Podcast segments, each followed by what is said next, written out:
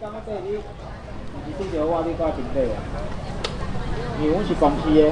十平台的人无一定共款，物件是拢共款的。啊，因为你现在对起来对生态的，啊，是那边做生意好。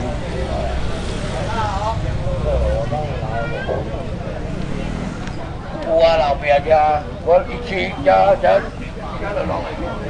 你种花，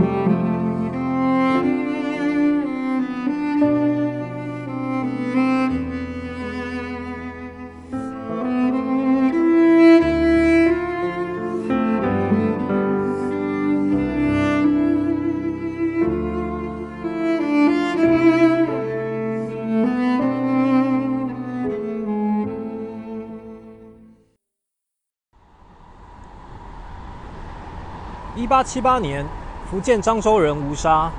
带着移民正式进入三貂角。三貂角是位于台湾岛屿的最东端的一块海角，同时也是台北盆地和南洋平原的交界。地名是取自于一六二六年西班牙人殖民时期，在此建立了圣地亚哥堡，音译就是三貂角。不久之后，吴沙等人在南洋平原的乌石港周边落脚，并且与当地的科马兰族原住民。保持着极大程度的隔离，因为在原住民的文化里，保留了猎人头来祭祀祖灵的习俗，称为出草。而隔年，科马兰地区发生了天花疫情，造成了大量的人口死亡。当时吴沙将医治天花的药送给原住民，而科马兰族为了表达谢意，也提供了土地供汉人耕作和居住。从此正式开始了汉人在台湾东部发展的历史。由于这里是汉人在岛屿东部建立的第一个开垦据点，所以将它命名为头围。这边和大家分享一个小知识：目前南洋平原的地名保留了完整的清代汉人移民时期的编制记录，也就是城、围、节、壮。依照开发的记录顺序来看，城是主要的。移民开发据点，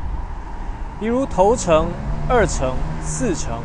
而移民开垦队以十人为一个单位，称为节，各自向外发展，也就是现在的二节、四节和五节，数十节为一围，所以有头围和二围。当拓垦告了一个段落之后，吴沙的儿子为了感谢许多壮丁协助开垦，就把自己家族的土地另外划分出壮一。到壮七的编制作为赏赐，这七块地也就是现在壮围的由来。今天和大家一起来逛的是头城老街，古名头围街。刚刚我们聊到，在吴沙这些先人移民的积极拓垦之下，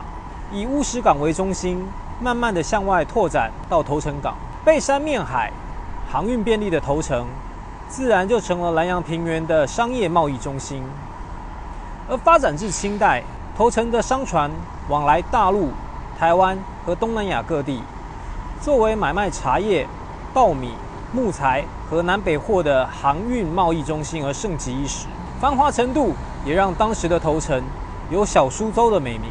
但后来因为多次的台风和泥石流的影响，导致港口阻塞，而影响了航运，而且后续移民的开垦也让陆运逐渐取代了水运。头城的经济功能也逐渐被取代。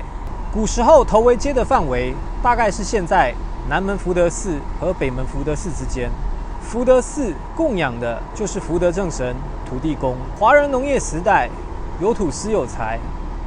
而且水源是农耕最重要的稀缺资源。先人希望土地公能够保佑水土平安、农收丰饶，所以在台湾各地。我们常常可以看到，在农田之间设有土地公庙。在头城，我们可以看到许多古迹建筑，保留了闽式的斜屋顶建筑风格，而且为了配合南阳平原多雨的气候，混合了江南建筑中风雨长廊的语言设计，让邻里之间的交流更加的密切。另外，由于当时清政府对于台湾岛的治理基本上可以说是毫无兴趣，因为对清廷而言，在蛮荒之地设置官署，投资报酬率太低了，加上各地的原住民部落众多，管理困难。如果设置官署，那势必造成极大的财政负担。所以一直到吴沙进入南阳平原开垦十四年之后，闽浙总督向朝廷奏请，将南阳纳入治理版图。这时候，清廷才委任了当时的台湾知府杨廷礼处理开栏工作。走在老街上，头为十三行的建筑遗址是很亮眼的一个存在。它是一座十三联动的木质建筑，除了建筑本身对应了十三这个数字，其中十三行的名称也明确表示了它是清朝对外贸易商的身份。由于清代实施锁国政策，从清康熙年间订定了广东十三家钦定洋商开始。十三行就成了官方贸易洋行的专属名称，而头为十三行的主人是清代宜兰地区首富卢家的商行和货仓。十三行是木造屋身，石造屋基，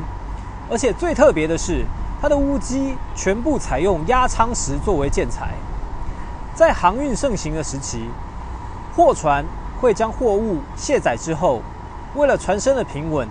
都会在舱底放置大型的石块作为压舱，也由此可见当时卢家身为航运贸易首富的身份。我们一路从宜兰菜市场、美食、信仰，回顾吴沙这些移民先人的辛勤开垦，再聊到头城小苏州的繁华盛景和没落，我们可以完整的感受到当时汉族先民为了躲避战乱。抱着希望而奔赴远方，在这块海角异域安身立命的历程，或许也可以为现在的我们带来一些面对生活挑战的勇气吧。